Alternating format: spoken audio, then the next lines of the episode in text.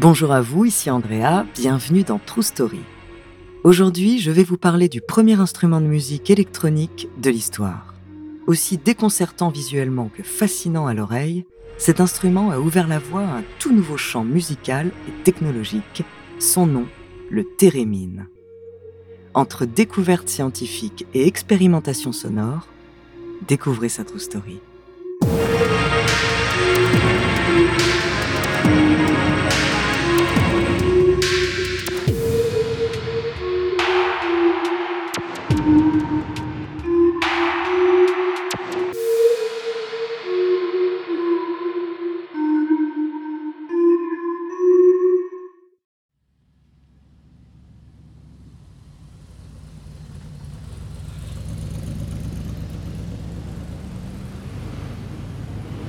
New York, février 1928. La foule se presse à l'angle de la 7e avenue et de la 57e rue Ouest. Le Carnegie Hall affiche complet ce soir. Il fait froid mais l'excitation est palpable parmi les amateurs et amatrices de musique qui ont réservé leurs billets. Ils attendent face à l'entrée de la salle de concert. Certains critiques sont déjà sceptiques. D'autres, plus curieux, spéculent sur cette musique du futur dont ils s'apprêtent à entendre les premières notes. Musique de l'éther peut-on lire en lettres de néon sur l'imposante façade du Carnegie Hall? Qu'est-ce que cela peut bien vouloir dire? Tous sont certains d'une chose, le concert de ce soir s'annonce surprenant. À 19h50 précise, les portes s'ouvrent et la foule se rue à l'intérieur. La salle est immense. Une fosse de trois rangées et pas moins de cinq balcons. En quelques minutes à peine, les 3600 sièges de velours rouge du Carnegie Hall se remplissent. Le bourdon continu des murmures reprend. Qui est ce mystérieux docteur Léon Thérémine, star du concert de ce soir? Personne n'en a entendu parler. Et comment peut-il remplir cette salle mythique de New York? Cette fois, tout le monde a la réponse. C'est d'ailleurs pour cette raison que chacun s'est empressé de prendre son billet. Ce soir, on leur a promis un concert exceptionnel, premier d'une longue série qui marquera l'histoire de la musique. La salle est soudain plongée dans le noir et le silence se fait. Le grand rideau qui masque l'estrade s'ouvre lentement. Dans l'obscurité, on distingue à peine la silhouette qui se tient debout au centre de la scène. Soudain, une note résonne dans toute la salle.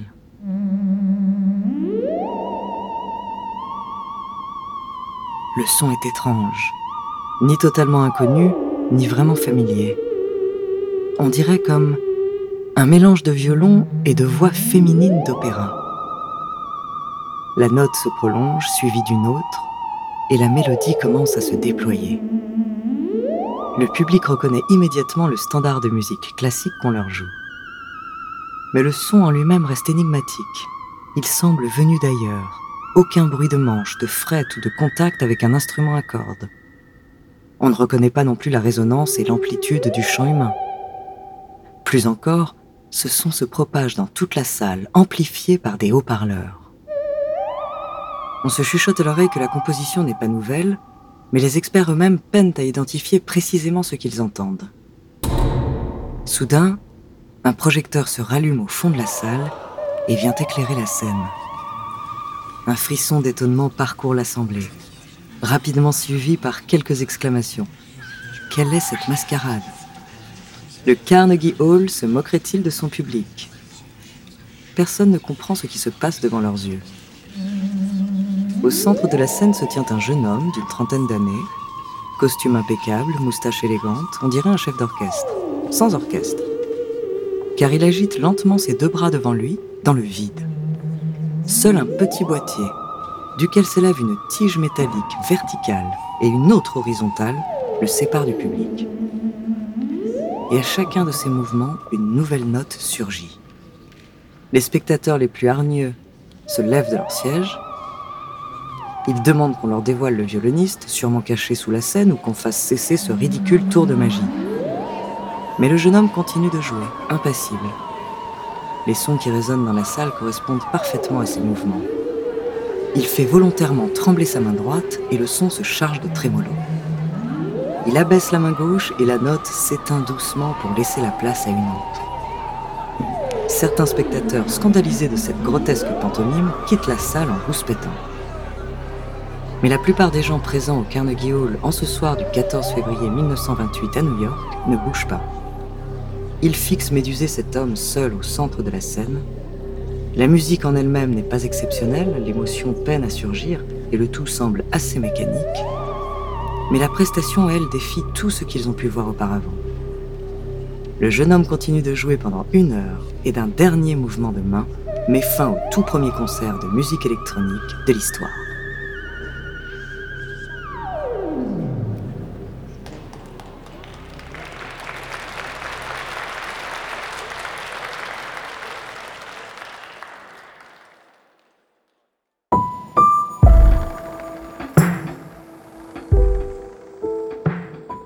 Cet homme, c'est Léon Térémine, de son nom occidentalisé.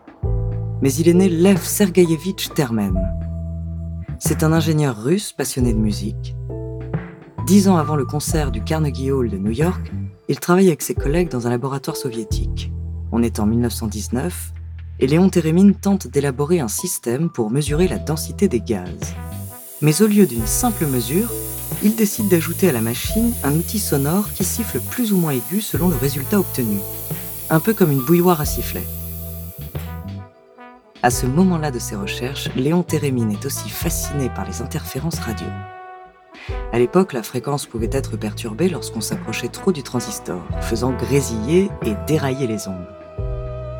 Il décide alors de combiner ces deux sujets d'expérience et développe un nouvel instrument qu'il baptise l'hétérophone. Il prendra plus tard le nom de son inventeur.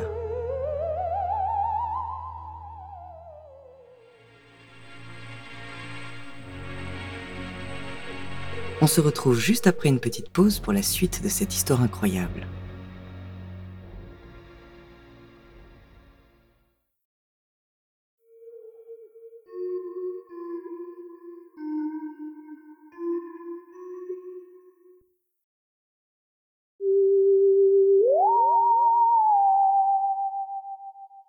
Le thérémine est constitué d'un boîtier auquel sont rattachées deux antennes métalliques. Une verticale à droite et une horizontale en forme de boucle à gauche. Toutes deux créent un champ électromagnétique que la main humaine vient perturber. L'antenne de droite affecte la hauteur de la note produite. Plus la main de l'instrumentiste est loin et plus la note est grave. Plus elle s'approche de l'antenne et plus la note est aiguë. La main droite se charge donc de la mélodie du morceau joué. L'antenne horizontale, elle, gère le volume de la note. Elle apporte plus d'émotion et de dynamique dans l'interprétation. La main gauche permet donc de mieux articuler les notes entre elles et de construire le phrasé musical. Avec le thérémine, l'instrumentiste déplace ses mains littéralement dans le vide entre les deux antennes et joue en interagissant avec un champ électromagnétique invisible c'est le premier instrument de musique que l'on peut jouer sans contact direct avec la matière.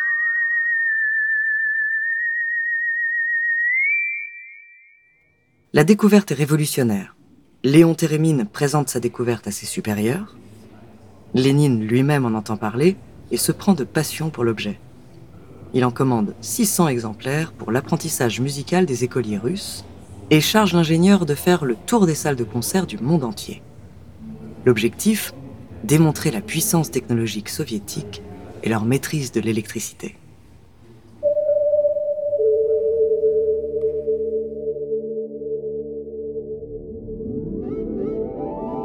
Dix ans plus tard, la démonstration de Léon Térémine au Carnegie Hall déclenche une vague de curiosité pour ce nouvel instrument. En 1929, il est commercialisé aux États-Unis. On le présente comme très facile à jouer. Après tout, il suffit de bouger ses mains dans les airs.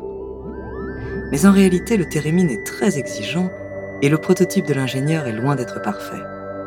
Ce qui rend le jeu encore plus complexe.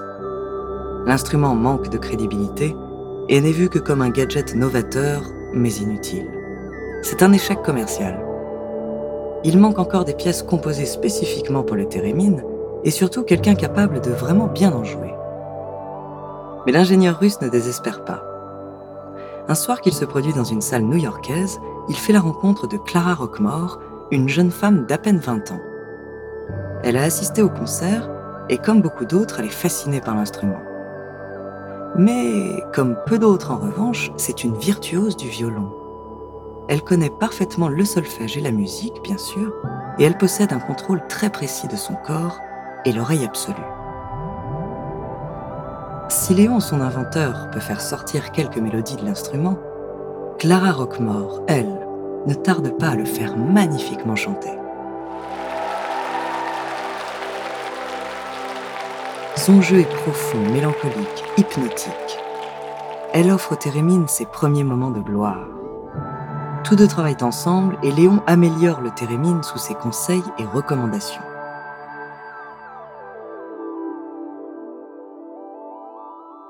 Mais en 1938, l'ingénieur est rattrapé par les services secrets soviétiques. Suspecté d'espionnage au service des États-Unis, il est rapatrié en Union soviétique et envoyé au Goulag. Pendant les 50 années qui vont suivre, durant la Seconde Guerre mondiale et toute la guerre froide, il sera forcé de travailler sur des appareils d'écoute et des brouilleurs de communication pour le KGB, les services secrets soviétiques. Le Térémine et son inventeur tombent donc dans l'oubli. On le croit même mort pendant des dizaines d'années. L'instrument, lui, revient au goût du jour dès la fin de la Seconde Guerre mondiale.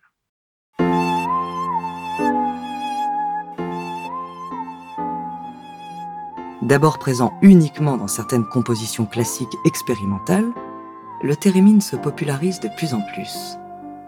Son timbre si particulier entre le violon et la voix humaine attise toujours la curiosité du public. À la fois mystérieuse, sinistre et fascinante, les sonorités qui s'en dégagent font irruption dans le milieu du cinéma de science-fiction. Le jour où la Terre s'arrêta de Robert Wise, sorti en 1951, en fait usage à foison. Le térémine semble accentuer les moments de suspense à l'écran. On le retrouvera plus tard dans la série policière anglaise Inspecteur Barnaby, ou encore dans la bande originale du film Mars Attack.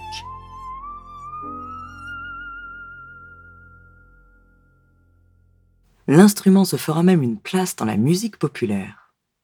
Son usage le plus célèbre reste la chanson Good Vibrations des Beach Boys, sortie dans les années 60 où il crée toute la mélodie de fond du refrain.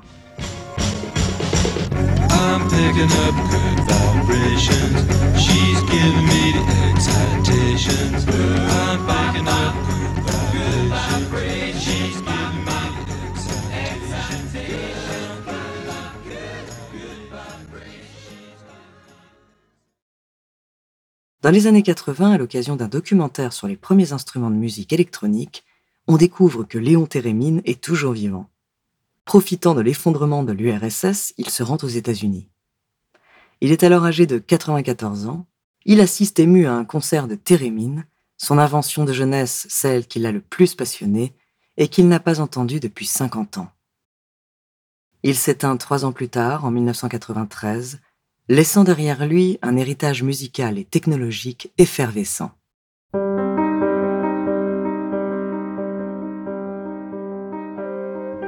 Aujourd'hui, près de 100 ans après le concert de Carnegie Hall, le thérémine continue de fasciner les auditeurs et sa pratique est sans cesse renouvelée par des interprètes de plus en plus nombreux et créatifs. Parmi eux, on peut citer Grégoire Blanc, théréministe français, Carolina Eck, instrumentiste prodigieuse, ou encore Peter Térémine, l'arrière-petit-fils de l'ingénieur russe qui a marqué l'histoire de la musique.